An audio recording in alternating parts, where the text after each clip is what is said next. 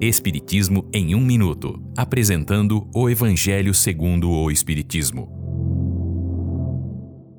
Capítulo 13.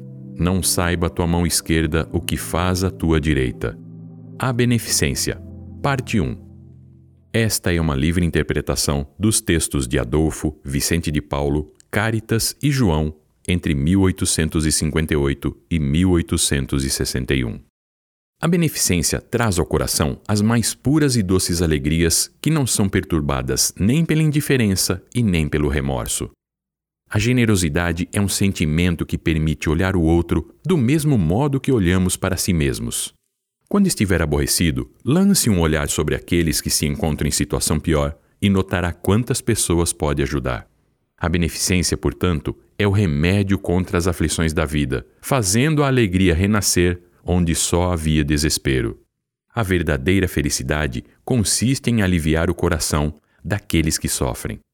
A caridade é o caminho principal que nos conduz a Deus. É a virtude fundamental emanada de Deus. É ela que traz paz ao coração, o contentamento à alma, o remédio para as aflições da vida. A caridade é o caminho da evolução espiritual. Todos podem dar ou compartilhar algo com quem não tem. Sua riqueza na terra será um pouco menor, mas as bênçãos junto a Deus serão abundantes. Esta é uma livre interpretação. Livro consultado: O Evangelho segundo o Espiritismo, de Allan Kardec, edição 3, em francês.